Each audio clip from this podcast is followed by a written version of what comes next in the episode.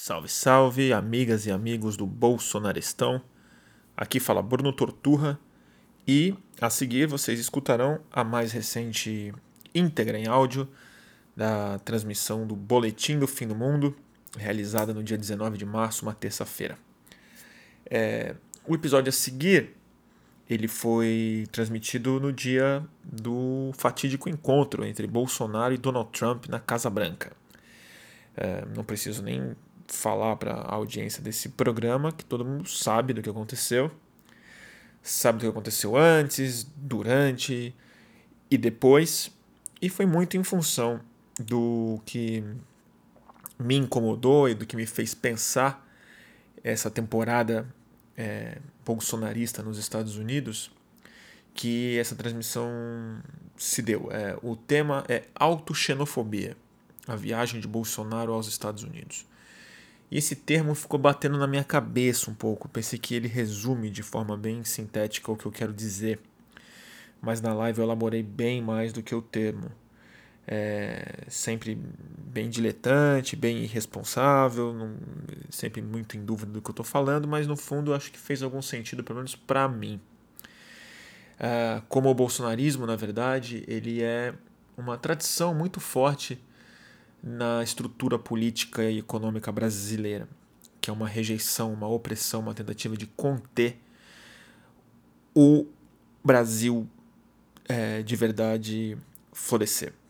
O Brasil é, com a raça brasileira, com a cultura brasileira, com a pobreza brasileira, com a identidade brasileira que de alguma maneira a pátria brasileira, estruturada através da bandeira e do exército, sempre cuidou de massacrar, reprimir, e toda vez que ela aparece, a, o autoritarismo volta de maneira muito clara e presente. Então, de alguma forma, eu acho que o patriotismo do Bolsonaro ele se explica de duas formas. Uma é a vergonha de ser brasileiro, a vontade de rejeitar o que o Brasil significa, que é, como a gente sabe, muito comum é, nas elites brasileiras. Mas outra ordem é o patriotismo brasileiro corresponde, o patriotismo do Bolsonaro corresponde a uma vocação da própria pátria brasileira, que é ser contra o país. Então, mas eu desenvolvo isso bem mais na conversa aí. Então, sem mais delongas, é, para quem é, não prefere não ver em, em vídeo, segue o nosso quase podcast, Boletim do Fim do Mundo. Autoxenofobia, a viagem de Bolsonaro aos Estados Unidos. Salve, salve, turma do YouTube.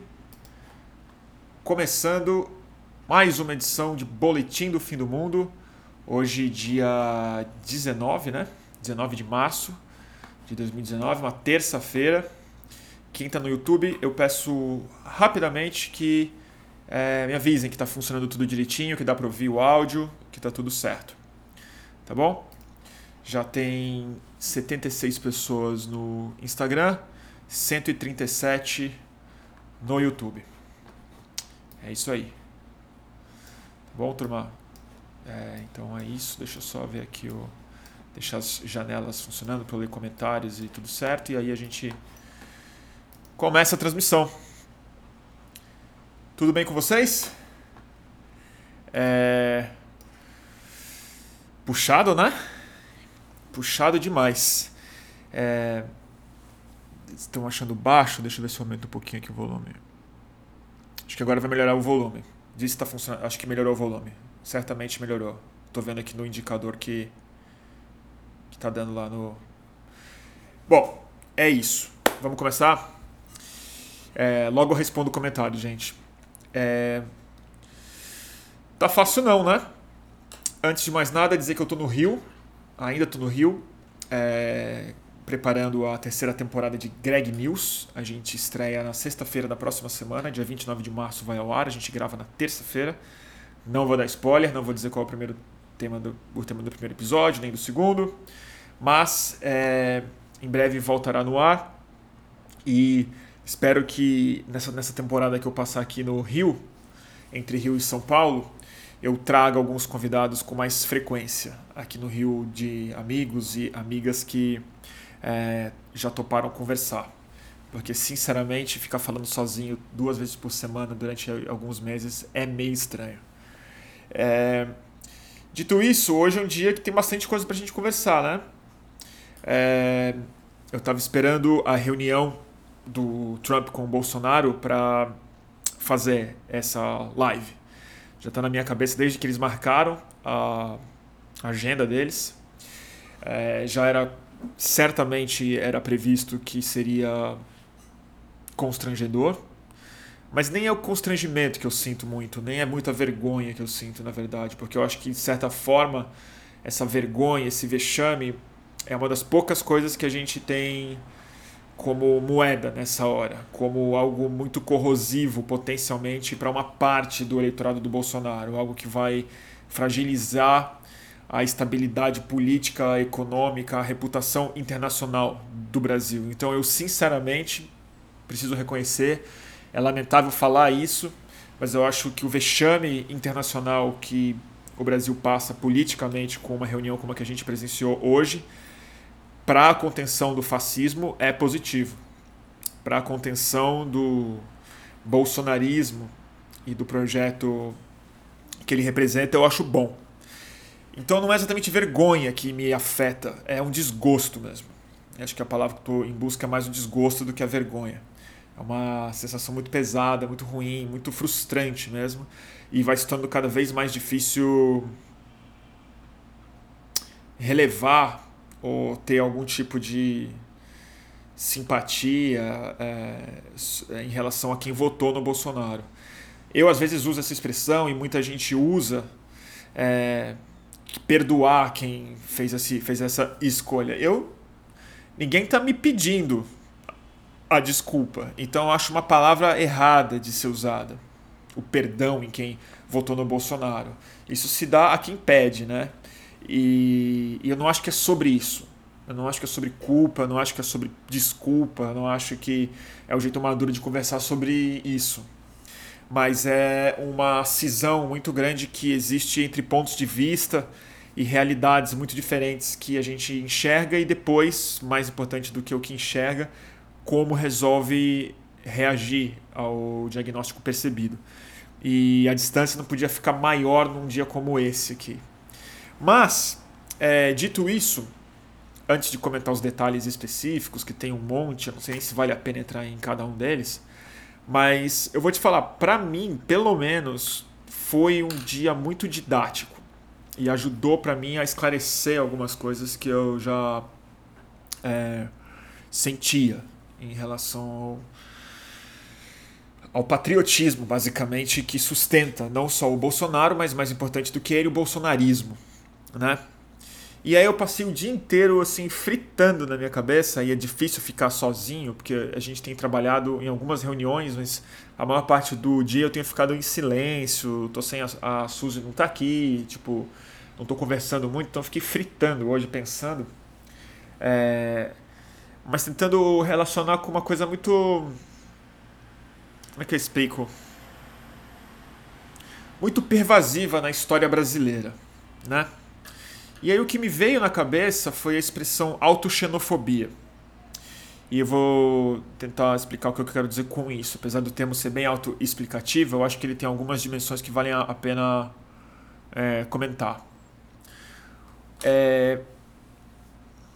A sensação que eu sempre tive do Bolsonaro e do bolsonarismo é, tudo que ele nega, porque mais do que uma afirmação, porque todas as afirmações que o Bolsonaro faz, quando você vê, elas são muito vazias, elas são muito vagas. É uma ideia de pátria difusa, é sem projeto, ela não tem uma ideia de construção, ela não tem uma utopia possível, ela não tem uma visão clara de uma versão positiva de Brasil.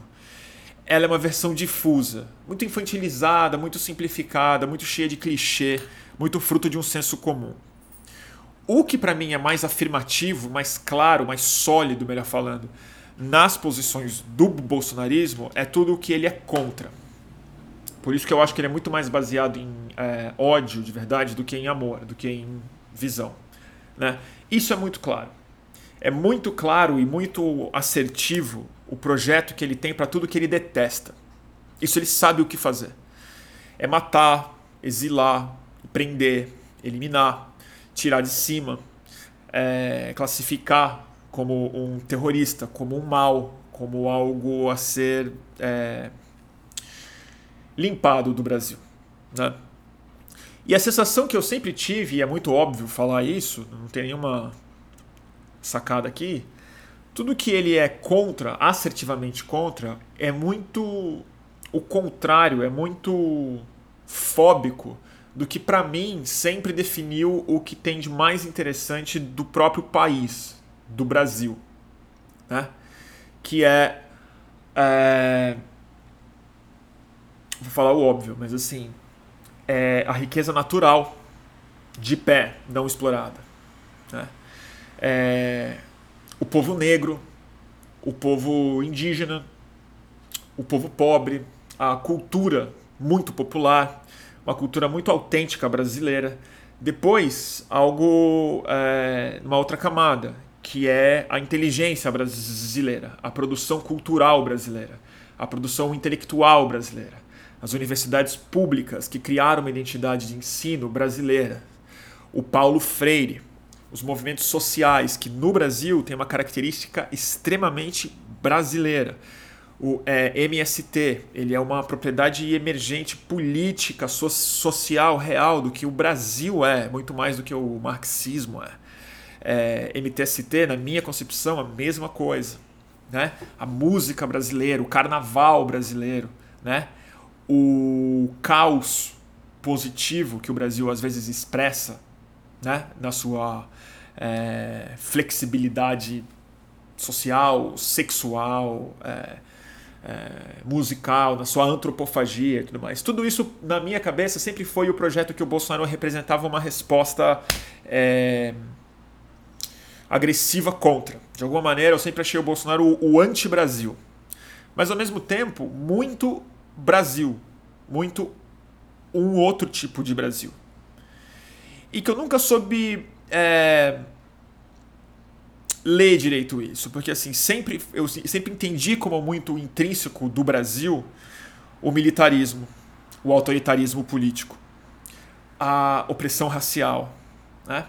a, o moralismo hipócrita, mas muito arraigado, muito presente, né?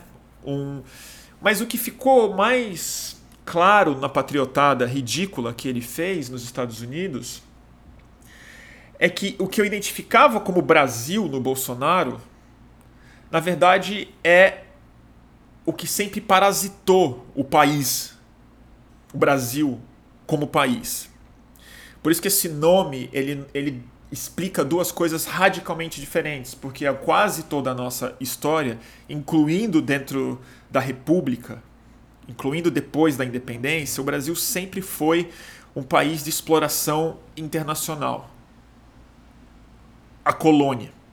Ele sempre foi um projeto, uma fazenda, uma área de mineração, uma terra a ser explorada por é, estrangeiros, sejam reinos estrangeiros ou povos estrangeiros, raças que não são nativas ou não são enraizadas no Brasil, né? variedades humanas que não são exatamente comprometidas ou filhas do solo brasileiro, né? ou, é, ou mais importante do que isso, né? que quando finca uma raiz aqui, é como uma elite exploratória, seja uma elite econômica, militar, racial, é, mas basicamente é uma elite que, quando finca raiz, os frutos dessa, dessa exploração, em geral, eles tendem a ser não só enviados para fora, mas é o exterior que espelha a imagem que a elite brasileira quer ter de si mesma. Então, tem uma parte do Brasil que, em geral, está muito ligado com a elite, mas ela se difunde culturalmente também nas classes médias e nas classes baixas também. Não é uma questão de ter dinheiro, mas é um pensamento que irradia a partir da elite, que é de vergonha de ser brasileiro. É um tipo de azar ser brasileiro. É um tipo de estamos aqui apesar do Brasil e não por causa do Brasil. Né? A gente teve esse pequeno azar de estar tá aqui. mas a vontade que existe de civilizar, entre grandes aspas, de transformar o Brasil num país de primeiro mundo, que é uma expressão que o Bolsonaro voltou a usar, que já estava um pouco superada graças, a, graças ao bom senso, é, a vontade de, de pertencer ao primeiro mundo não é uma criação de uma identidade nacional desenvolvida, é o espelho de fora. É a ideia de que o Brasil pode se tornar uns Estados Unidos, uma França, um Canadá, alguma outra coisa. E a loucura que para mim ficou muito claro é que é, é uma xenofobia internalizada. É um nojo, uma vergonha, uma raiva, uma vontade de se separar, de criar muros de separação entre o Brasil e o Brasil. Entre o Brasil colonizador autocolonizador e o Brasil real, o Brasil da terra, do povo que nasce aqui, e mais do que o terra do povo que nasce, porque a maioria que veio para cá ou é imigrante ou foi traficado para cá como escravo, como etnia, né? Mas é quem gosta do Brasil pelo que ele é. Então, é, essa identificação com o Brasil pelo que ele é é algo que naturalmente causa uma repulsa porque o Brasil de alguma forma sempre teve uma crise de identidade muito forte. Né? A gente nunca conseguiu ter um mito fundador de Brasil. Né? Todas as nossas horas históricas, né? a abolição da escravatura, a independência, a proclamação da república, a, é, até os nossos golpes militares, né? eles são eles nunca são revolucionários eles nunca são fundadores de uma ideia de pertencimento nacional. Ele é, na melhor das hipóteses, uma troca muito negociada entre uma elite e uma elite que tem mais condição de assumir isso. Mas há uma estrutura colonial no Brasil que não é só econômica, mas ela é psíquica, racial, de percepção mesmo, que nunca foi é, transformada revolucionariamente. E eu não estou falando só de uma revolução física, de uma revolução quebra-quebra. Mas é, o Brasil nunca foi fundado como uma nação. Quem proclamou a independência do Brasil foi o príncipe português e se declarou imperador e não presidente.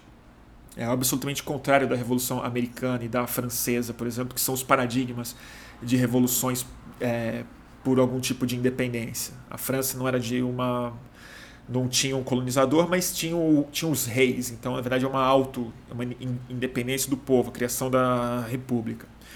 É, a América do Sul houve processos revolucionários de independência. O Bolívar, o San Martín, esses caras todos foram militares que inspiraram revoluções depois de esquerda no, no, pela América do Sul toda, mas que na verdade eles eram processos emancipatórios. É isso que eu quero falar, é sobre emancipação, na verdade. O Brasil nunca passou por um processo emancipatório. Até o fim da ditadura militar, nos anos 80, ela foi um processo que os militares entregaram, fizeram a transição. Houve um movimento civil, mas não foi um movimento civil que derrubou a ditadura. Foi a obsolescência do momento global, do próprio processo político, das necessidades econômicas, em que o movimento civil é, teve autorização de ocupar o espaço é, que lhe foi aberto depois da anistia, basicamente, de 79. É, mas a emancipação é uma palavra que eu fiquei pensando muito, porque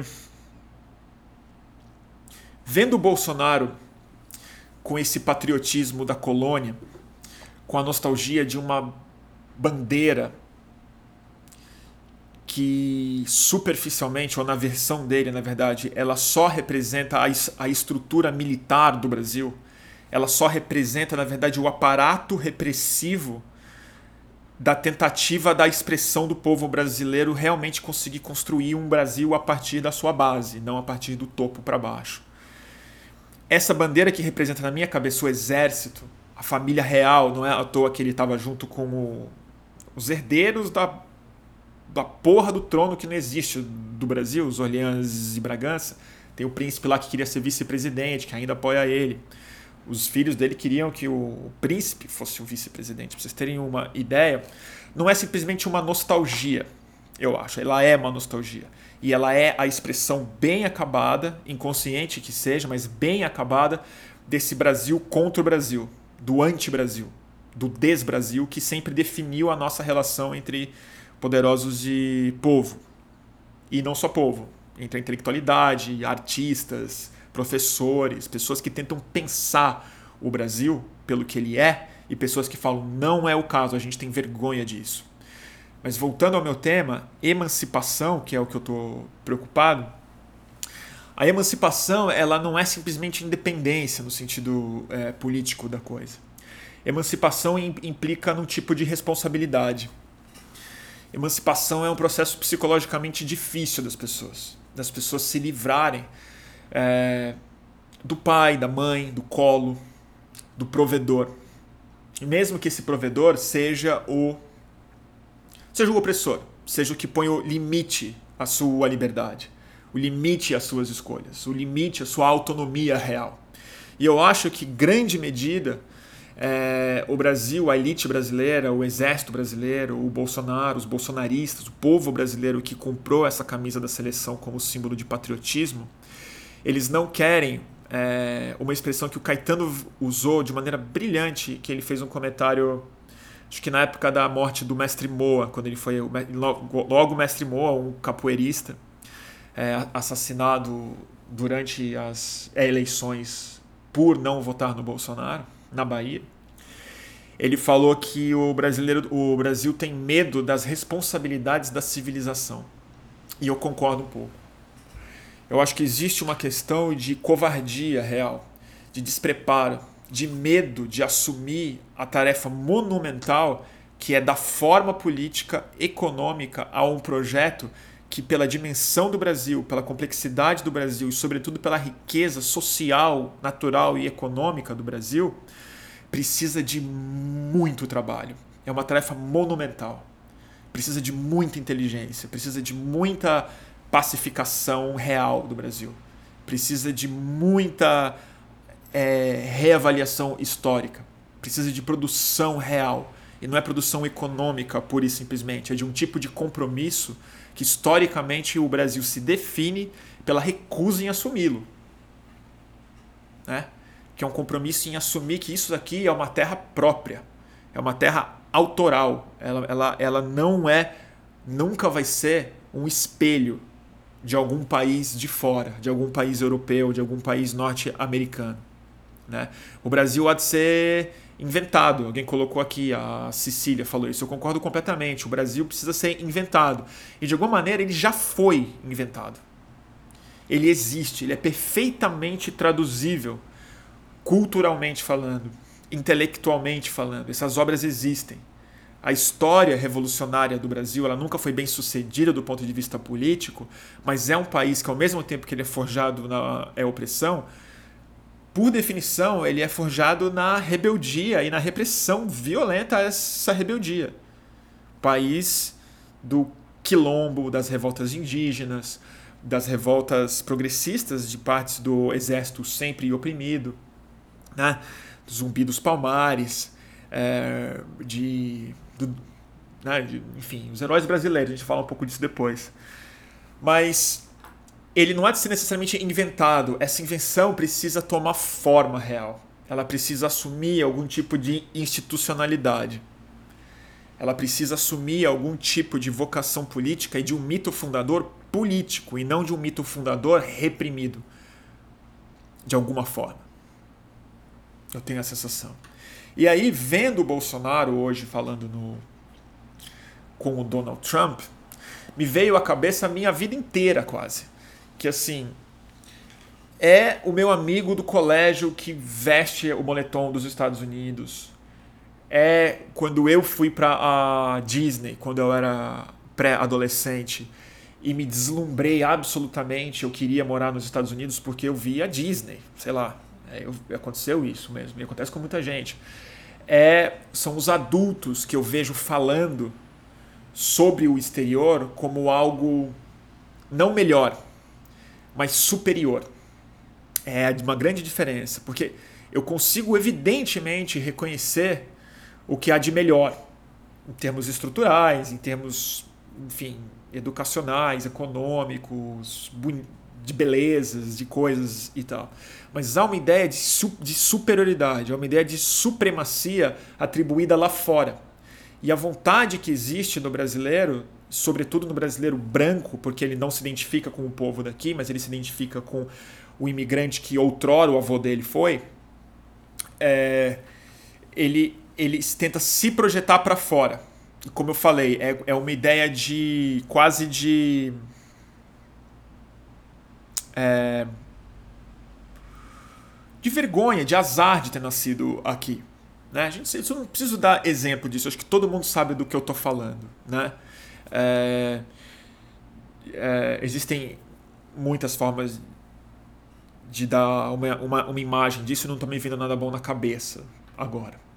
Mas o que eu acho que aconteceu com o bolsonarismo é que essa antipatriotada, essa, essa, essa anti esse anti-Brasil, a autoxenofobia, essa vergonha de si mesmo, essa repulsa ao que é intrinsecamente brasileiro, ela encontrou uma expressão patriótica travestida na bandeira e no bolsonarismo. No discurso de Deus acima de tudo e de, do Brasil acima de tudo, na verdade. Quando na verdade o Brasil está abaixo de tudo, é o lugar que a gente pisa, é a base, ele é o chão, ele não é o céu. Né? Essa recusa do, do Brasil como uma terra e aí projetar ele acima e nunca abaixo é, é uma ideia muito vazia e para mim explicou muito do que aconteceu hoje lá. E claro que os Estados Unidos seriam esse lugar. Então eu, é, não é à toa que o Paulo Guedes falou isso. A gente tem um presidente que gosta da Disney e Coca-Cola. Ou seja, a ideia de Estados Unidos do, do Bolsonaro, e eu acho que é real isso, ela é tão infantilizada e superficial quanto a ideia que ele tem do Brasil. É uma visão histórica que é muito fina. Eu acho que, sinceramente, ele gosta do Donald Trump mesmo, mesmo. Não é modo de falar. Mas é justamente porque a capacidade de cognição histórica dele ela é muito fina. O que é muito profundo e muito real e muito sólido no Bolsonaro é o ressentimento dele que se expressa através dessa camada fina de consciência. Mas o ressentimento dele é essa vergonha brasileira, é a vergonha de ser um brasileiro. E inventar esse Brasil de dependência, de inferioridade assumida em relação à pátria onde ele projeta tudo o que ele quer. Tudo que ele quer não, tudo que ele virtualmente sonha. E é aí que eu quero chegar na parte mais dura da minha live de hoje. E vai ser. Eu, e eu. Eu lamento um pouco, mas é. Evidentemente que eu vi a coletiva de imprensa. E eu fiquei muito mal impressionado com os repórteres todos, brasileiros e americanos, porque insistiram muito na questão militar da é, Venezuela e os americanos fizeram, perguntaram dúvidas para o Donald Trump que não tinham nada a ver com a relação continental. Então até deram uma certa irrelevância para o Bolsonaro e perguntaram sobre vagas na Suprema Corte. Mas o que eu gostaria de ter visto perguntado de alguma forma é algo que está em questão profunda hoje no, no mundo inteiro. E que o, e o Donald Trump e o Bolsonaro representam isso e eles nunca sabem falar sobre esse assunto. Quando a pergunta é colocada, eles evaporam. Que é sobre supremacia branca. Isso é importante reconhecer no projeto americano e no projeto brasileiro histórico. A grande tensão que há nos Estados Unidos, e lá é mais consciente, isso é falado de maneira mais aberta, até porque ele se expressa de maneira mais literal, é um projeto de supremacia branca versus um projeto de democracia racial, versus um projeto é, de multiculturalismo, de imigrantes do mundo todo. Nos Estados Unidos isso é mais palpável, né? tem mais imigrantes do mundo todo, é um país feito disso. Né? A relação com os indígenas americanos também é lá dentro é mais aflorada, é mais clara. Houve um genocídio é, que a ficção fala disso, é sabido isso, é tratado politicamente de alguma forma, e um projeto de supremacia branca. Um projeto de superioridade racial que se expressa às vezes de maneira clara ou às vezes de maneira sutil, às vezes de maneira inconsciente, às vezes de maneira muito consciente. O projeto brasileiro, eu acho que você consegue identificar isso de maneira até mais clara. A história, existem inúmeros exemplos históricos, eu não vou numerar eles aqui, porque depois eu vou dar uma dica de livro que faz isso bem, bem melhor. Mas é uma tentativa muito intensa, principalmente depois da escravidão ser abolida no Brasil, mas já enquanto ainda havia escravidão, mas já havia uma área de relativa flexibilidade entre negros livres e é, escravos, entre os pais escravos e os filhos que já nasceram depois da lei do ventre livre e tal, que é um projeto de embranquecimento do Brasil. Esse projeto ele é racial, evidentemente, né? ele é eurocêntrico e uma tentativa de dominação é, é, dos genes europeus aqui no Brasil, é, mas ele também é esse projeto de autoxenofobia. Ele é uma negação do que esse país de fato tem a oferecer como contribuição à diversidade humana.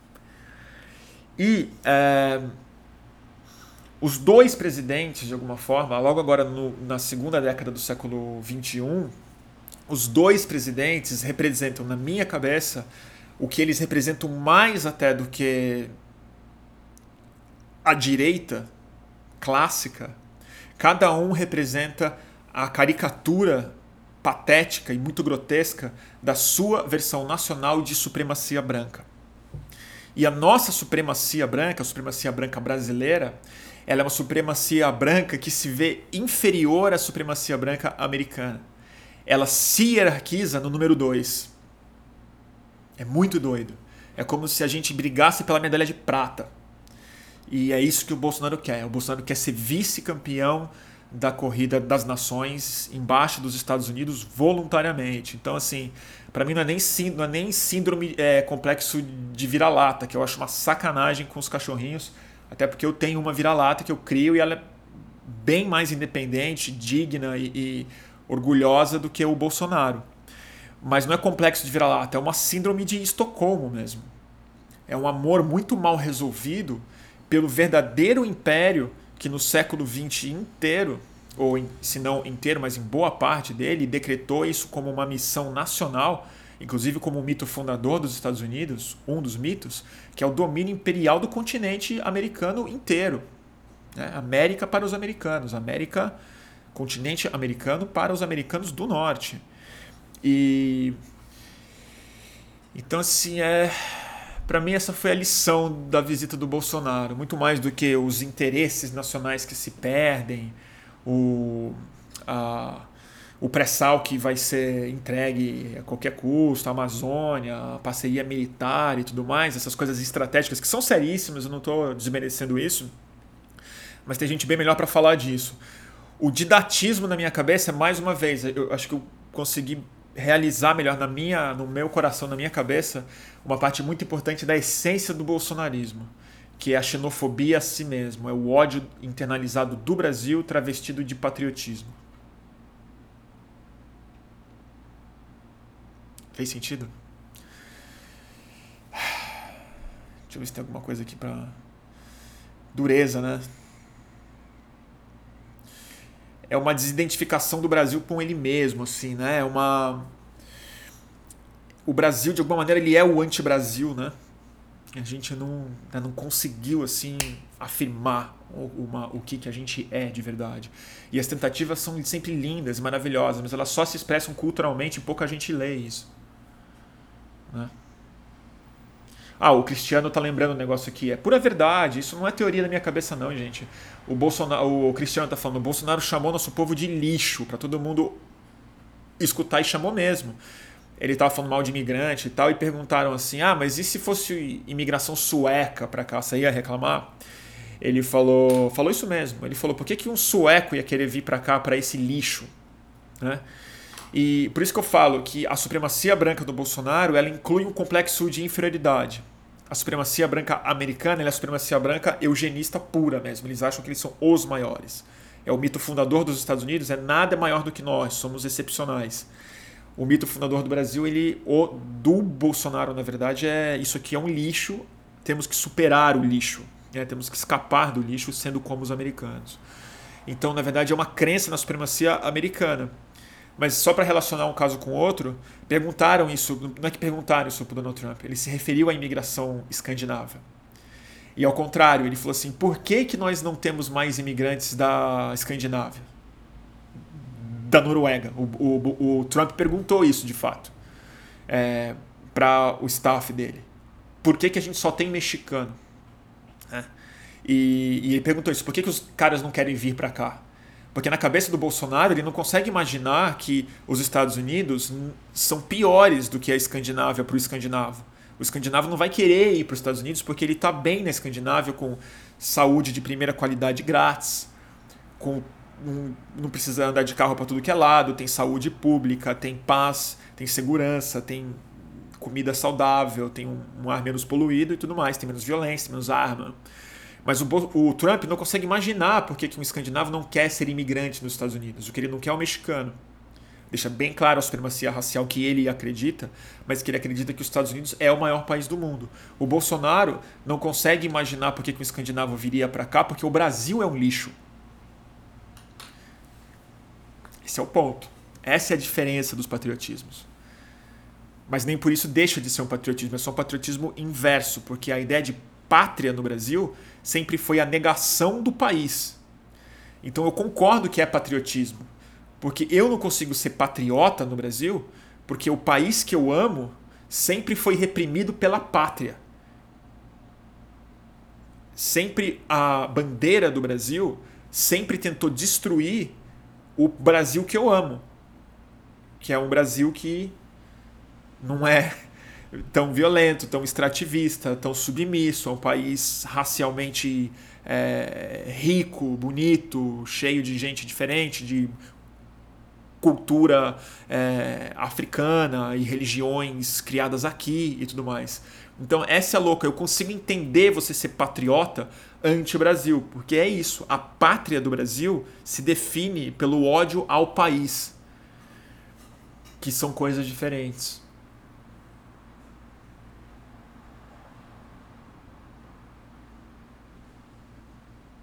Então é isso, gente. É tipo, é, emancipação é um processo difícil, precisa de muita coragem, é muito arriscado, dá trabalho. Mas grande parte desse trabalho já foi feito, justamente pelas pessoas que foram mais, mais massacradas. Né?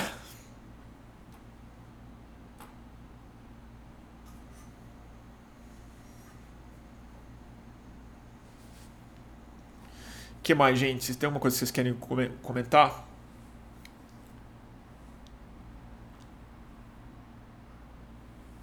Deixa eu ver aqui.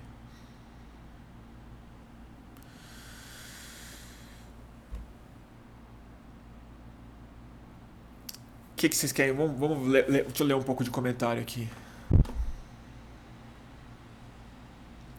Uma boa pergunta do André Luiz Cardoso aqui.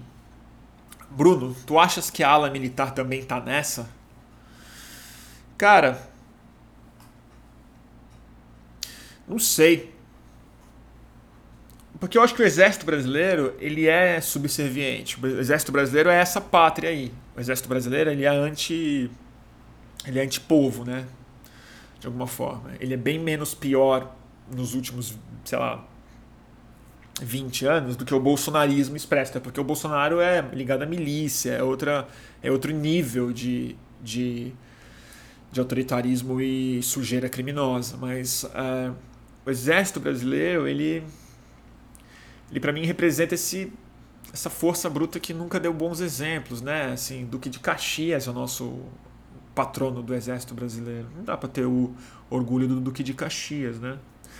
Mas eu acho que deve pegar muito mal para o exército brasileiro, para o Mourão, sobretudo, e para alguns caras que ainda têm algum senso de soberania, algum senso de independência, de reciprocidade e de não é, e de uma curvatura não tão é, 90 graus, tanto quanto o Bolsonaro fez hoje, deve ficar constrangido e deve ficar um pouco puto, né? Sobretudo pela presença do Eduardo Bolsonaro na sala. Eu acho que isso deve ter ofendido mais os milicos e os, e, o, e os embaixadores do que qualquer outra coisa. Porque o Eduardo Bolsonaro é o inimigo declarado de Twitter e entrevistas e campo político, ele é o olavista, ele é o inimigo do Mourão e da ala do Exército, que dá boa parte da, da base, inclusive da base dos gabinetes do Bolsonaro. Né? É, então, a saber. Mas uma coisa que eu queria muito entender mais, e se alguém tiver dicas de é, onde descobrir mais isso, quem poderia me ajudar, eu queria muito entender um pouco mais quem é quem do Exército Brasileiro. Porque infelizmente agora a gente está precisando saber quem é, né? Idealmente você não sabe nome de general, não precisa saber, mas agora a gente precisa saber assim, que cada um pensa, que cada um lê, quais são as influências de cada um. Eu sei que o Heleno é bolsonarista. Isso aí eu não já, deu para perceber, né? Então não sei.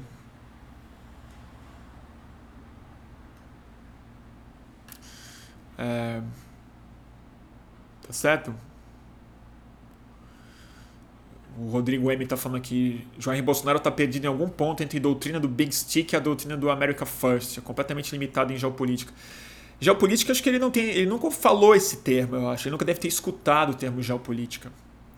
É, eu acho que o Bolsonaro, uma das, um uma das grandes coisas que eu acho ele uma pessoa detestável, na verdade, é, esquece todo, todo o grande resto.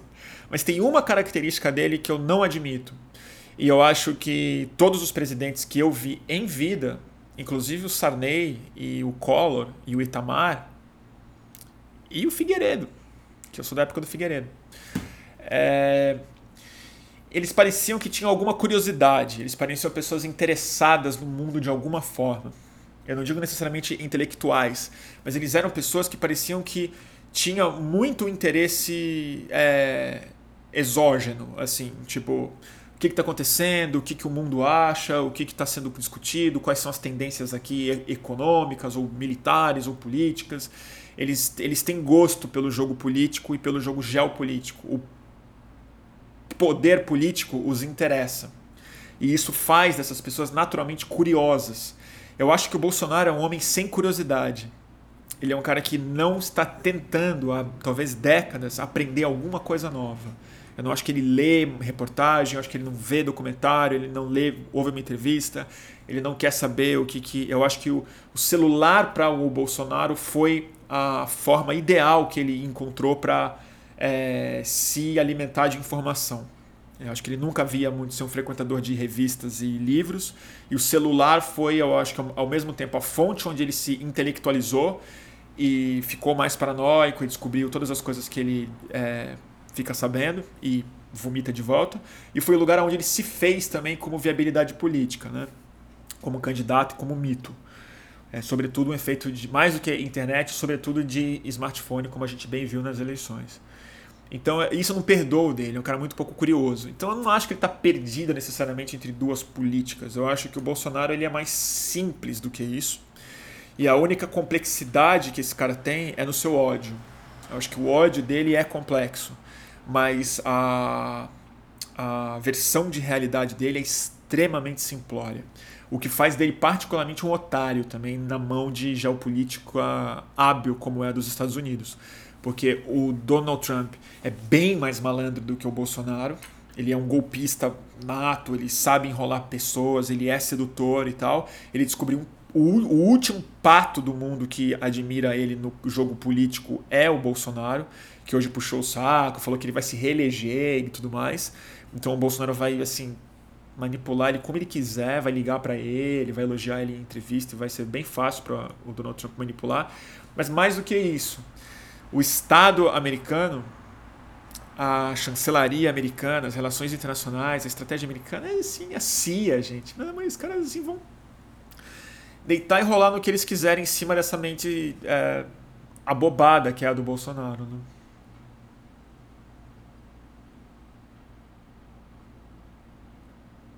Vamos ver. O que mais, gente?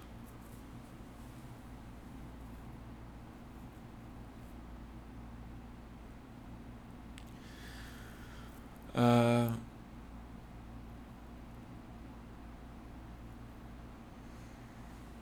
Deixa eu ler aqui um pouco de comentário.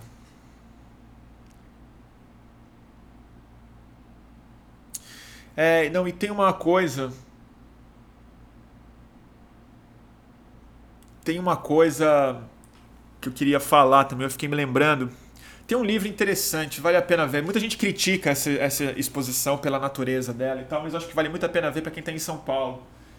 Eu sei que eu fiz um Cortex lá e a turma reclamou muito, porque disse que o lugar é.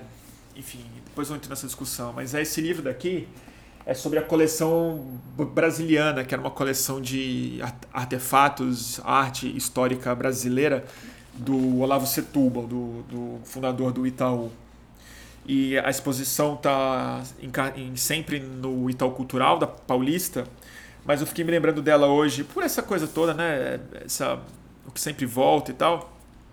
Mas o final da exposição, eu lembro que foi uma das coisas que mais me machucou porque o final é até curto e tem uma coleção muito interessante de arte e cultura do século XX, que é o modernismos, né? O, todos os modernismos brasileiros. Isso foi uma correção que a Lilian Schwartz fez quando eu passei com ela lá. Ela falou: não é o modernismo brasileiro, são os, são os modernismos, é, mas que vai até os anos 60. Então, assim, você vê a Semana de 22, você vê Mário de Andrade, você vê Oswald e tal. Aí você vai chegando nos anos 60 você vê é, a arte gráfica brasileira, você vê os móveis brasileiros, a arquitetura, a poesia, o Chico Buarque e tudo mais.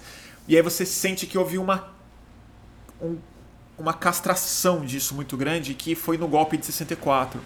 Ele não está colocado nas paredes, mas a sensação que eu tenho é que o golpe de 64 ele foi um aborto de um Brasil que estava se forjando com uma identidade própria cultural mas ao mesmo tempo para fora.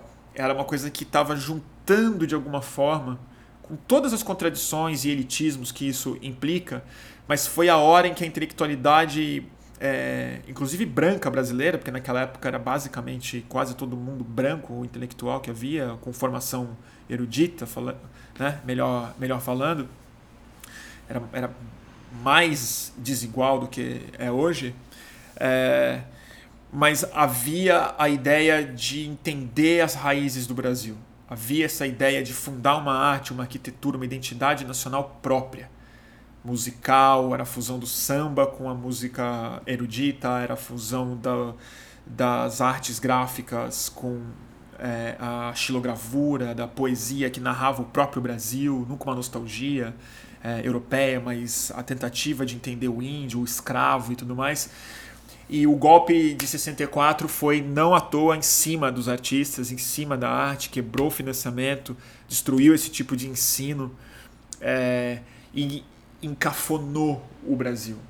E aí eu não falo de uma cafonice meramente estética, mas a cafonice da estética que não nos cabe, né? Do mal vestido por definição, de uma roupa que não fica bem no corpo. E é isso que eu acho que o militarismo brasileiro é essencialmente cafona, e o bolsonarismo é cafona, porque essa porra não combina com o Brasil, com o que o Brasil tem de bonito para ser expresso, né? E eu fiquei sempre pensando, falei, nossa, quanto tempo vai demorar, quanto tempo um golpe dura, né? Não é 20 anos, é 50, é 60, porque você mata a cultura. E o Bolsonaro tá fazendo isso de novo, né? Tá indo para cima de professor, de artista, de, tirando toda a linha de apoio e fomento público às, às, às artes, de alguma maneira é um golpe de novo nessa cultura que estava tentando se reinventar no Brasil. E aí de uma outra forma, que não é da intelectualidade branca lendo o povo, mas é o povo se lendo de maneira mais é, não intermediada, né? Quer dizer, entrou mais negro no jogo, entrou mais mulher no jogo, entrou mais índio no jogo, entrou mais favela, entrou mais periferia, entrou mais uma expressão sem mediação, sem interpretação é, necessariamente apenas acadêmica ou chique, mas assim, uma expressão mais popular, clara mesmo, abortado.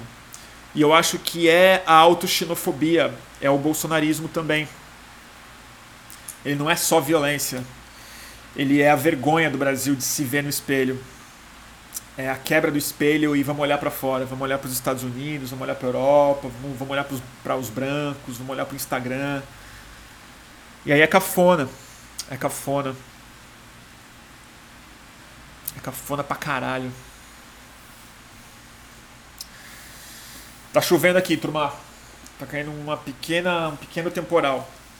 Esse livro ele é bem grosso e meio caro. Mas é, para quem está em São Paulo, vale a pena ir na exposição. E quem visitar São Paulo, dá uma passada, é sempre grátis.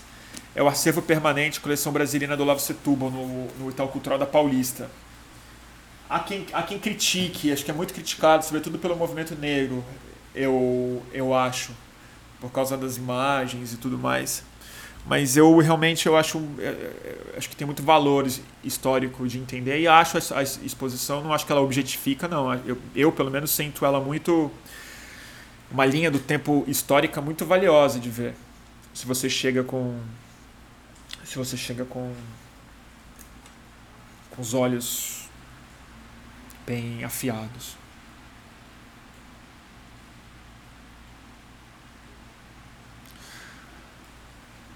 Que mais, gente? A Eva, o Viedo, é, a Eva tá falando aqui. Eu sempre leio o comentário da Eva porque ela é moderadora e ela me dá várias ideias também. Esse bolsonarismo que surgiu antes do Bolsonaro, né? O povo que odiava a estética da era, da era Lula. Com certeza. É, é mais do que o pobre no aeroporto. Eu acho que isso é uma coisa que o Lula mesmo. É curioso, eu estava em São Bernardo quando ele foi. quando ele se entregou para a polícia, quando ele foi preso. Eu fiz eu quis ver. Eu fiquei bem embaixo do carro de som, ouvi o discurso dele todo. Foi muito, muito, muito difícil ver. Houve uma série de partes que eu realmente não, não gostei é, deles, dele assumir mesmo é, o caráter muito sebastianista, que é outra tradição nossa, muito mais messiânico, sobretudo é, comprando um pouco o que a Glaze, o lugar que a Glaze colocou ele naquela situação. Mas o Lula acertou em muitas, muitas, muitas coisas que ele falou naquela, naquela fala. É, sobre tudo isso, que eu acho que é tentar falar sobre uma expressão popular e, e transcender um pouco o discurso do pobre no aeroporto. Porque sem dúvida o pobre no aeroporto ofendeu e tudo mais, mas eu acho que não acho que é isso mesmo.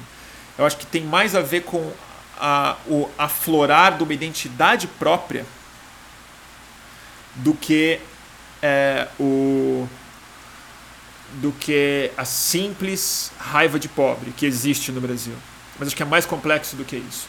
Acho que é o complexo de inferioridade e do medo dessa responsabilidade, o medo da autonomia, o medo do Brasil se expressar por palavras próprias e, e que de alguma forma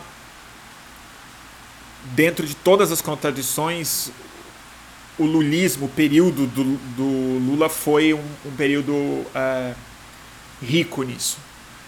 Nesse sentido, é, o Ministério da Cultura do Gil e do Juca, acho que a gente menospreza muito isso. A gente não conseguiu entender a dimensão é, cósmica do que, que o, Gilberto Gil vislumbrou como cultura brasileira fomentada a partir do governo executivo, do poder executivo pontos de cultura, hiperconectividade, conexão com os territórios, expressão popular liberada e não simplesmente projetos culturais das formas de arte, mas de uma expressão livre, solta. Porque talvez a pessoa que mais compreenda isso de todas organicamente é o próprio Gil, né? Ele assim, ele é a cultura brasileira de pé, assim, né? Ambulante, respirando. Então acho que sim, tinha um ódio a essa estética, mas que não é o ódio à estética, acho que é quase um ódio a Ódio a, é ódio a si mesmo, né? Um alto estranho.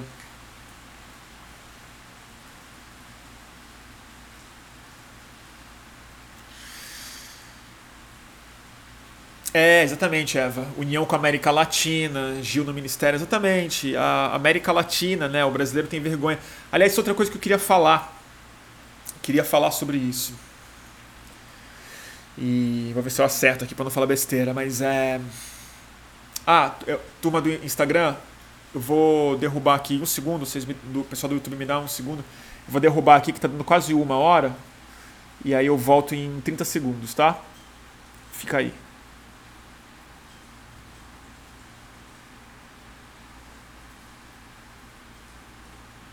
Salvar aqui, salvou, compartilhar. Pera aí, gente do YouTube. Oi, turma do Instagram, voltei. Voltei. Eu vou. Deixa eu só tomar nota aqui que eu queria falar aqui rapidinho. É, sobre os imigrantes ilegais do Brasil nos Estados Unidos. Eu acho isso muito importante de falar. É, oi, turma. Deixa eu só voltar o pessoal no Instagram, que tinham 150 pessoas. Eu não quero deixar eles na mão. Temos 580 agora no YouTube. Bastante gente, né? Que loucura. Estou louco que tem tanta gente. O pessoal sempre fala que tem audiência baixa. Eu não, eu não acho baixo, porque, tipo, quando eu penso que isso aqui podia ser um, um auditório, é um auditório super cheio, é estranho. Mas. Vocês estão aí, gente? Deixa eu só ler um pouco de comentário antes, eu já falo sobre os imigrantes ilegais, tá?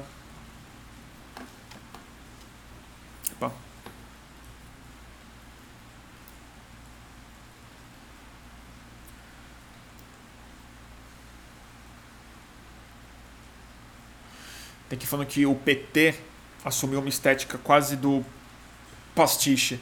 É, pode ser, eu não estou defendendo o. Eu, eu, eu não, não acho que o PT definiu essa estética. Não acho mais longe disso. Como é que eu vou atribuir isso ao PT?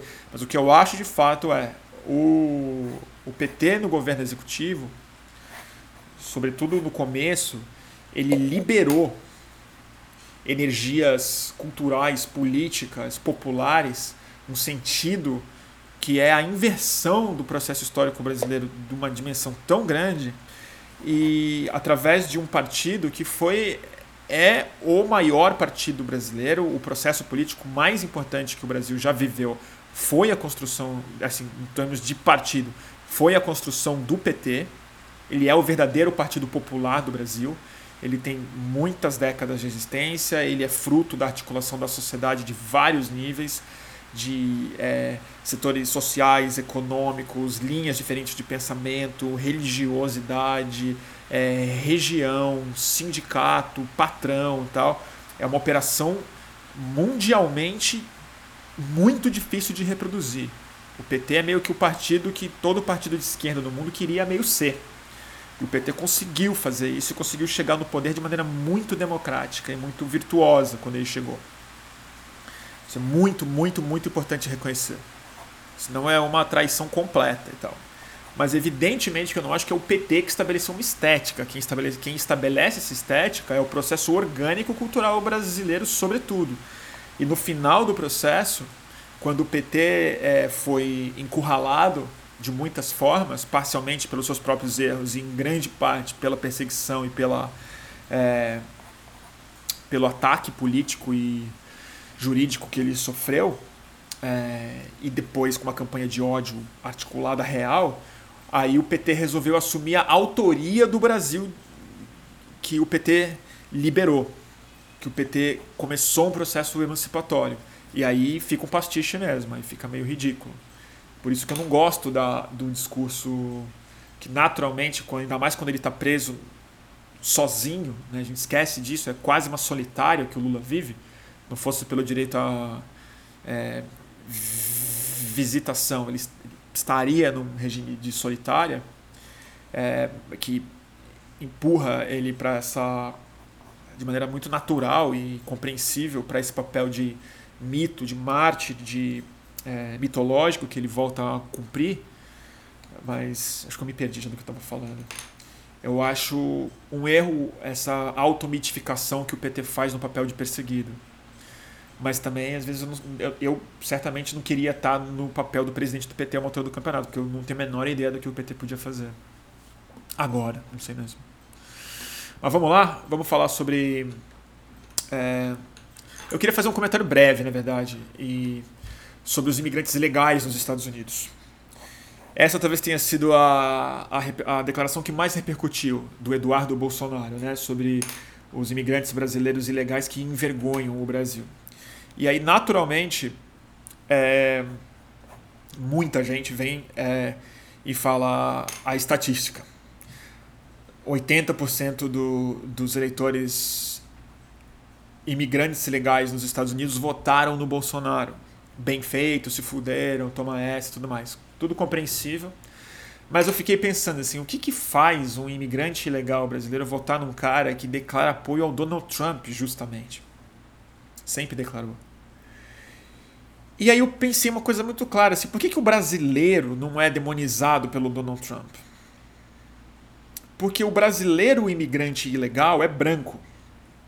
O Brasil é um país tão desigual que até para você ser um imigrante ilegal em busca de trabalho, você precisa de um tipo de grana que, em geral, negros e é, os mestiços do Brasil não têm. Então, assim, quem imigra para os Estados Unidos em busca de novas oportunidades são os brancos. Então, o, Brasil, o imigrante brasileiro ele pode causar um pouco de estranhamento, os americanos podem gostar ou não gostar, mas eles não poluem a branquitude americana. Eles são brancos. Se os brasileiros indo para lá fossem os nordestinos, fossem os cearenses, os baianos, os indígenas, fossem os é, matogrossenses, os matogrossenses do interior, fossem os negros, seria um problema. Seria um problema. Então, eu acho que o imigrante legal brasileiro, ele se identifica de maneira direta com o americano, porque ele não está indo para lá só para trabalhar. Isso é importante falar. Ele está indo para lá para virar americano, é diferente. E assim, existe muita gente que imigra que nem precisava tanto imigrar, mas tá, não gosta do Brasil. Quer viver e prefere ser motorista de Uber, prefere é, é, viver ilegalmente nos Estados Unidos porque não gosta do Brasil. É diferente. É diferente. E com todas as dificuldades, é, é difícil mesmo. Mas assim, eu acho que o, americ... o brasileiro é, imigrante, eu acho natural quase que a maioria votou no Bolsonaro, votou no Bolsonaro e apoia o Donald Trump de alguma forma, porque ele não é o mexicano. Ele não quer ser mexicano, ele não quer ser sul-americano, ele não quer nem ser brasileiro, ele quer ser americano. Ele se identifica racialmente com o americano. É isso que eu acho. Então agora eu acho que grande parte desses ilegais vão ficar putos com a declaração do Eduardo Bolsonaro. Mas no fundo, eu acho que eles não vão abandonar porque eles falam assim: não, os brasileiros envergonham mesmo. Não sou eu, é outro brasileiro. É aquele brasileiro que eu tô fugindo dele. É o brasileiro que faz baixaria. É o brasileiro que fala alto, é o brasileiro que, que rouba, é o brasileiro que passa todo mundo para é, trás. Eu não, eu tenho os valores americanos. Então, no fundo, é, é, é isso que eu acho.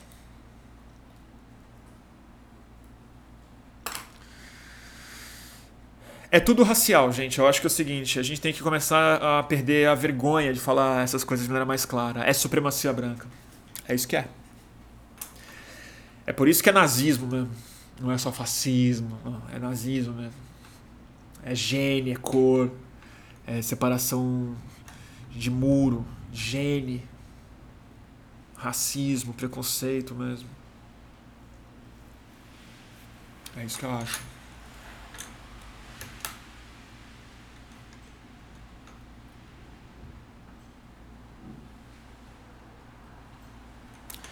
Certo?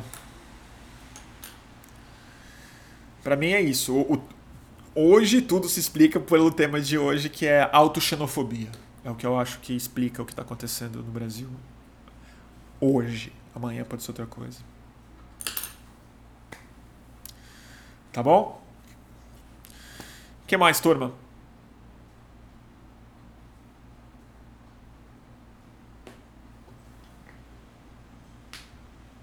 Foda, né?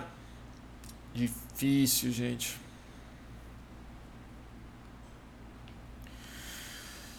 Vamos lá.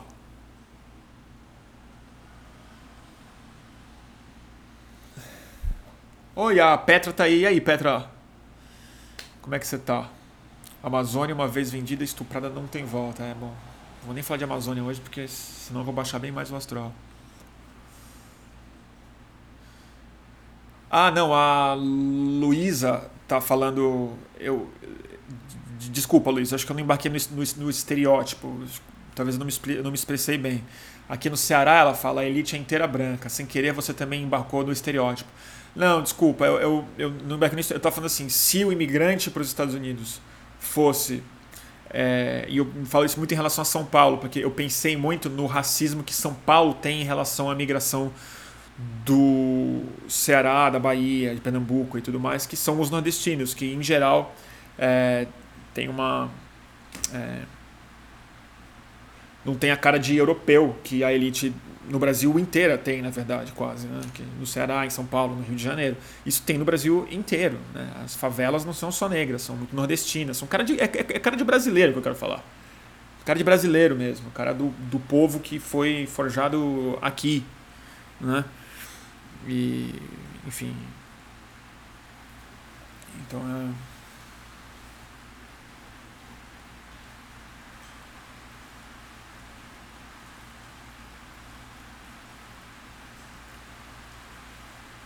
Deixa eu ver aqui mais.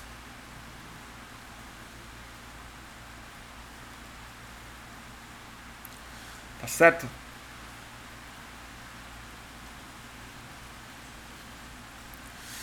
A Estela tá falando, quanta bobagem, parem de vilificar os imigrantes brasileiros em outros países, como se eles odiassem o Brasil. Não tem nada a ver, pessoas de diferentes motivos mudam de país.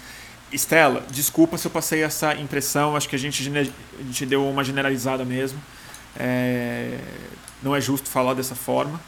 É, eu estava tentando ler por que, que, a Maio, por que, que teve tanto voto bolsonarista entre imigrantes ilegais nos Estados Unidos especificamente. É, mas eu tenho algum, algum é, lugar de fala. É, minha família inteira migrou para os Estados Unidos. Meu pai, minha mãe, a minha irmã. Hoje eles moram lá. É, minha mãe e meu pai são é, cidadãos, a minha irmã tem visto para ficar, eles não estão ilegais, mas eles foram para trabalhar, foram para tocar a vida e eu não acho que eles foram por raiva do Brasil. Eu, eu, eu tenho em casa um exemplo que é muito diferente disso. Minha mãe é, detesta mais o Bolsonaro do que eu. É, eu conheço muitos brasileiros amicíssimos meus que moram lá, é, de todo tipo. Nenhum amigo meu votou no Bolsonaro mas 70% votou. E eu estou fazendo não uma generalização, mas uma interpretação de um, de, um, de um, tipo de racionalidade que eu sei que existe de maneira muito clara também. E eu conheci brasileiros nos Estados Unidos, não são meus amigos porque eu não tenho afinidade, mas que eu já conversei longamente. A turma é bolsonarista fanática e quando acha uma identificação com os Estados Unidos, rejeita o Brasil sem nenhum saudosismo. É, rejeita pelo que o Brasil é, né? Não pelo que o Brasil os incomoda, mas pelo que o Brasil é mesmo. Então, desculpa se eu generalizei, eu acho que não é, não é nem um pouco justo falar, falar isso, mas é. Enfim, não dá para fazer prefácios muito grandes para tudo que eu vou falar também. Tá bom?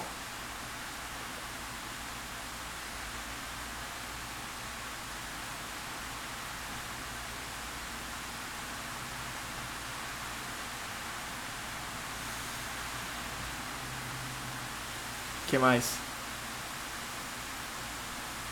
Tem muita gente me perguntando como é que a gente sai disso, como é que salva o Brasil. A Petra tá falando aqui, gente, não pergunta pra mim, cara. Não pergunta pra mim.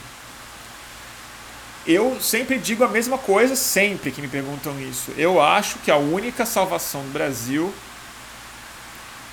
o começo da salvação do Brasil, é cultural, não só artística essa cultura se, se expressar mais, melhor, a gente facilitar isso, a gente ser consciente em relação a isso, perder menos tempo se viciando em ódio, se viciando em decepção, lendo menos a timeline e buscando mais é, formas de dar vazão para esse espírito brasileiro que toda vez que é massacrado floresce.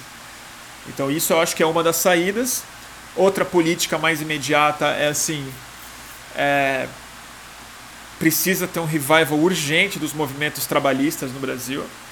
Eu acho que agora sim os trabalhadores brasileiros vão ter que de alguma maneira voltar a ter uma consciência de classe e organização, porque os modelos antigos não estão esgotados né, necessariamente, mas estão girando em falso.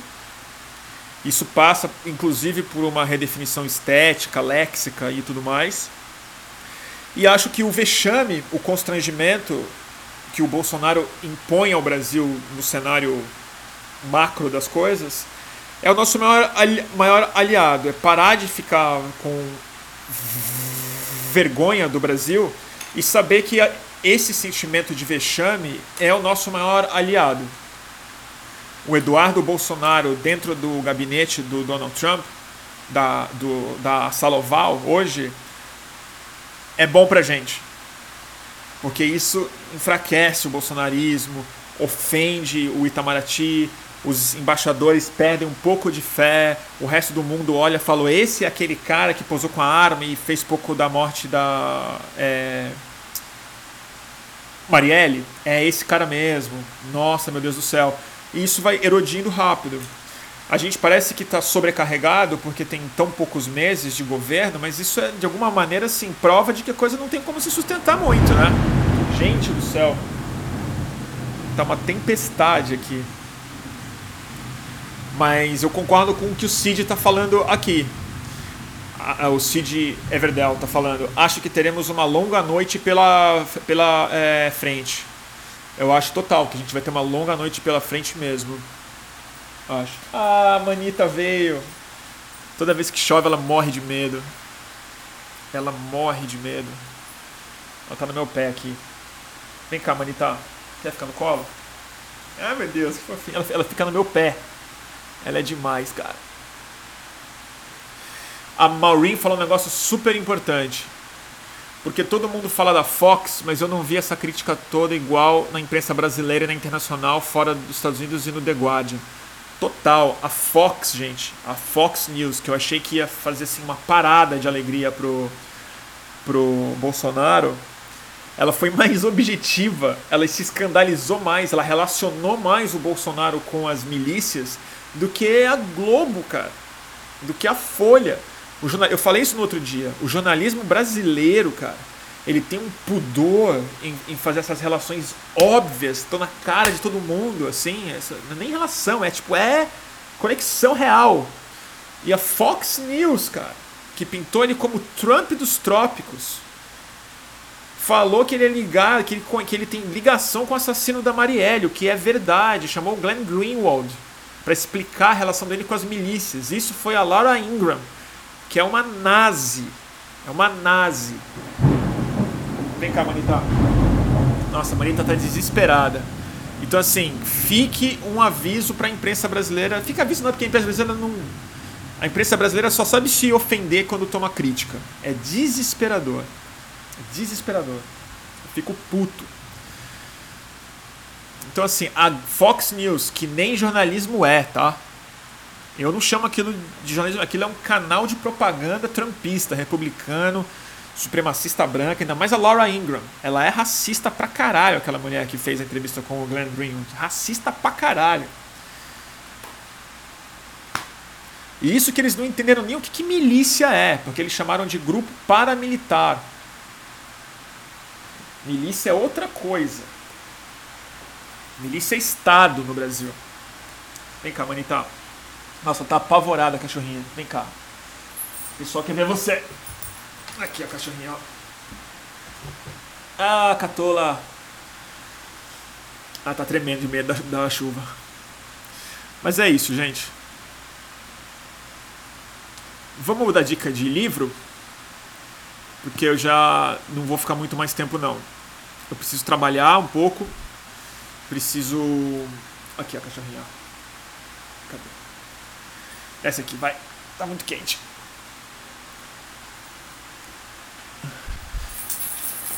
Bruno, você viu que o Glenn Greenwald mandou um e-mail para Fox um dia antes deles fazerem a matéria do Bolsonaro explicando a ligação do Bolsonaro com milícias de assassinato da Marielle? Viva o Glenn Greenwald! Viva o Glenn Greenwald, cara.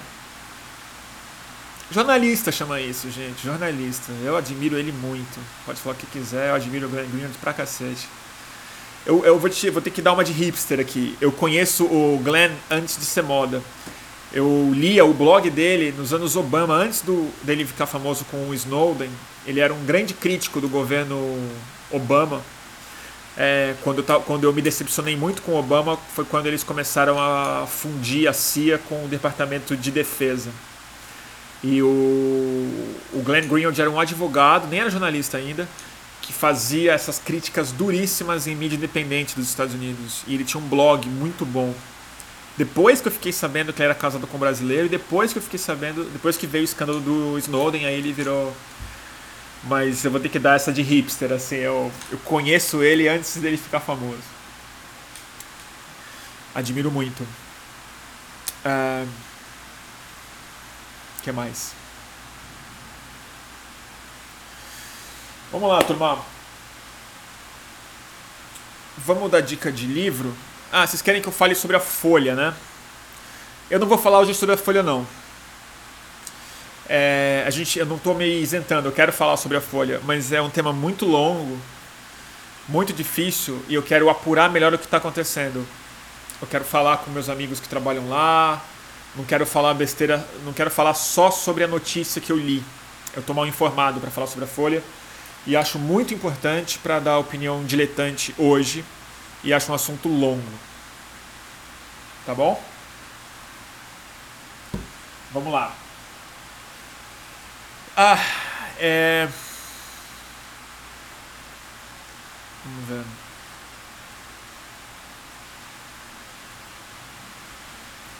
O que mais, gente? Tem dica de livros, né? Bom, hoje é eu estou começando a ler, mas aí não é nem uma dica que se dê, né? Porque é a coisa mais básica do mundo. É Os Sertões. Estou começando a ler. Tomei coragem e vou pegar firme. Nunca li. Do Euclides da Cunha. Sobre a Revolução de Canudos e a grande repressão. Mas já a primeira página é chocante, que é a nota preliminar do Euclides da Cunha. E ela fala muito disso. Ela fala muito sobre como o Brasil é o anti-Brasil. Como a pátria brasileira é inimiga do país Brasil. É super racista, tá? Eu vou avisar vocês antes. Essa opinião que eu estou lendo não é minha. Evidentemente, é do Euclides da Cunha em 1901. Ele está falando de é, o que, que esse livro é, né, e tal, e ele faz um pequeno raciocínio antes de começar intentamos esboçar, palidamente embora, ante o olhar de futuros historiadores, os traços atuais mais expressivos das sub-raças sertanejas do Brasil. E fazemo-lo porque sua instabilidade de complexos de fatores múltiplos e diversamente combinados, aliadas, é, aliada às vicissitudes históricas e deplorável situação mental em que jazem, as tornam talvez efêmeras, destinadas a próximo desaparecimento ante as exigências crescentes da civilização e a concorrência material intensiva das correntes migratórias que começam a invadir profundamente a nossa terra. Está aqui. O projeto de pátria brasileira anti-Brasil é expresso ideologicamente pelo jornalista objetivo muito admirado do Brasil, Euclides da Cunha, do estado de São Paulo, que cobriu é, a Revolução. Ele estava bem errado, bem errado, porque ele previa o desaparecimento do povo nordestino, do povo sertanejo do Brasil. Breve, efêmero, pela sua condição mental de subraça sertaneja brasileira e ele seria eliminado pelas é, exigências crescentes da civilização e das correntes migratórias que tomavam essa, essa terra. É a mesma disputa. Canudos não acabou e o sertanejo está vivo, produziu o que há de melhor na cultura brasileira, né? E o Euclides da Cunha é, foi assassinado por ser extremamente machista. Mas não vou condenar o Euclides da Cunha, eu vou ler o livro dele até, até o fim, um trabalho monumental mesmo, né, aparentemente. Mas eu tô precisando ler esses, esses clássicos aqui. Racista do caralho. Racista do caralho. Mas é isso que eu falo, o Euclides da Cunha, bastião do, do, da intelectualidade brasileira, um cara lidíssimo e tal no Brasil, é, começa o livro dele chamando o povo brasileiro de subraça em situação mental deplorável prestes a ser eliminada pelas exigências da civilização. Bom, dicas de leitura de hoje, não poderiam ser outras. Eu vou deixar isso por último.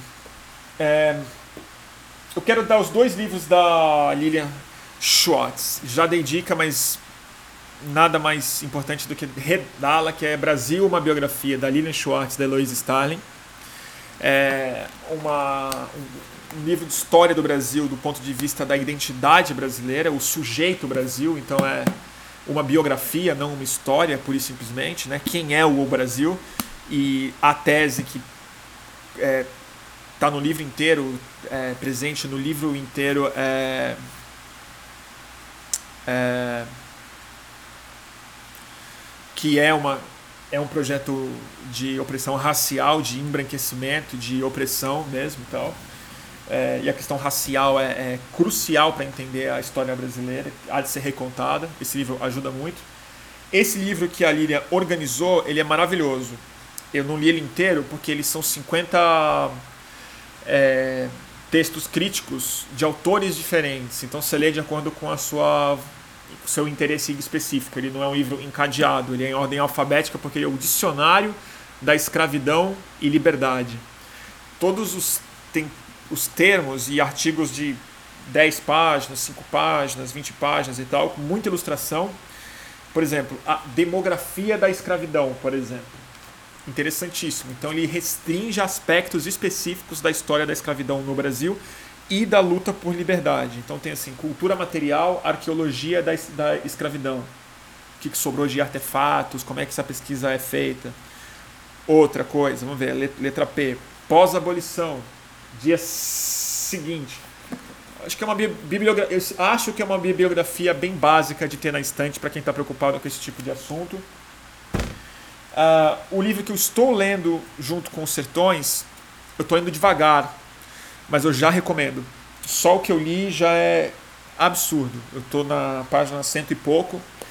Eu estou lendo devagar porque ele é bem denso e precisa pensar bem depois que lê. Crítica da Razão Negra, do Akili Mbembe. Não sei como falo o nome dele direito. Mas é, é um livro. Não sei nem como começar a falar.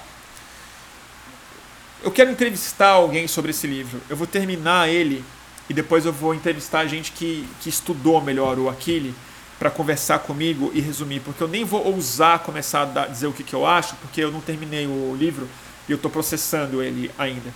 Mas eu vou te falar, é uma literatura muito, muito, muito rica, muito pertinente para os dias de hoje e remonta à construção do, da ideia de negro, do sujeito negro psíquico e histórico. É uma fusão, é, assim, é inacreditável. Vou parar por aqui. E o livro que eu vou.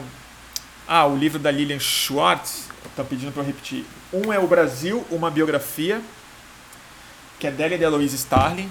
E esse aqui é o Dicionário da Escravidão e Liberdade. Ela é organizadora, na verdade. Ela e o Flávio Gomes, porque são 50 textos críticos de autores e autoras diferentes, sobre aspectos diferentes da escravidão e da luta por liberdade. E o último, eu indiquei um monte de livro, mas acho que tem a ver para falar sobre o manicômio geral da nação, que acho que no fundo é o grande tema dessas lives todos os dias. O alienista do maioral do do escritor fundamental brasileiro Machado de Assis. Fininho, muito bem escrito, muito, muito maravilhoso e eternamente contemporâneo, mais conhecido como clássico. Tá bom?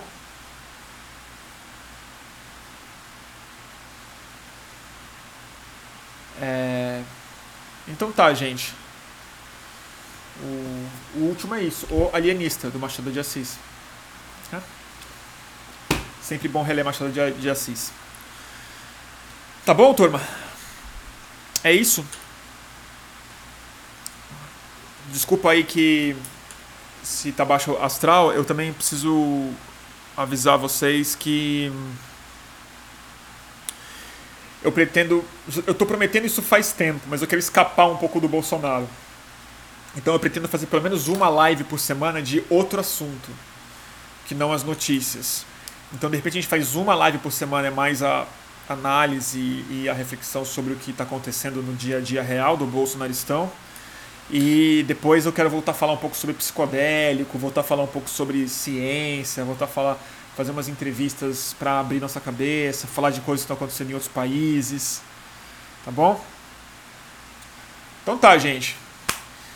Amanhã o o Bolsomijo volta e aí, né? A gente toca toca o toca a nossa nossa vida para frente. Tá bom? Agradeço demais a audiência de todos vocês. É, lembrando sempre que quem quiser gostar do trabalho, dá para colaborar em catarse.me barra mantenha underline o underline fluxo, mantenha o fluxo no Catarse, a partir de cinco reais você ajuda muito, significativamente, só por causa do apoio financeiro que eu sou capaz de fazer essas transmissões, faz toda a diferença do mundo, eu me forço, eu tenho como recusar trabalho, eu tenho como comprar equipamento, eu tenho como comprar livro é, e dedicar boa parte da minha vida a organizar essas transmissões. A partir de 10 reais, descontos na Boitempo, 20% de desconto, um cupom por mês. A partir de 50, eu não gosto nem de falar porque eu estou em dívida com quem me deu 50 reais, mas é uma promessa. Na semana que vem vocês vão começar a receber pelo correio as aquarelas que eu mesmo faço. Tá bom? E, e é isso. Cadê o vídeo de Brumadinho? A Maureen está perguntando e todo mundo está perguntando. Essa semana no ar. Quinta-feira. É... Quinta-feira no ar. Ele está pronto. Eu, hoje eu dei uma reassistida, mudei uma outra coisa. Ele está no ar. É que eu também adiei, eu falei com a, com a Maureen sobre isso bastante. Vou ter que ser transparente aqui. É, eu, não, eu, eu não queria soltar esse vídeo em um dia que a gente está avassalado por notícia, é, tipo hoje, entendeu? Tipo o massacre de Suzano. Eu ia soltar no dia do massacre de Suzano. Pum, aconteceu. Aí, tipo, tô tentando achar uma janela de normalidade mínima para botar ele no ar e tentar trazer o tema à tona de, de é, novo. Mas dessa semana não passa. Mesmo que, sei lá, sei lá, pegue fogo no pão de açúcar, sei lá, eu, eu vou pôr no ar. Tá bom? Então, turma, quem está no YouTube eu vou desligar. É, agradeço demais é, a audiência de vocês. Tá bom? Durmam bem.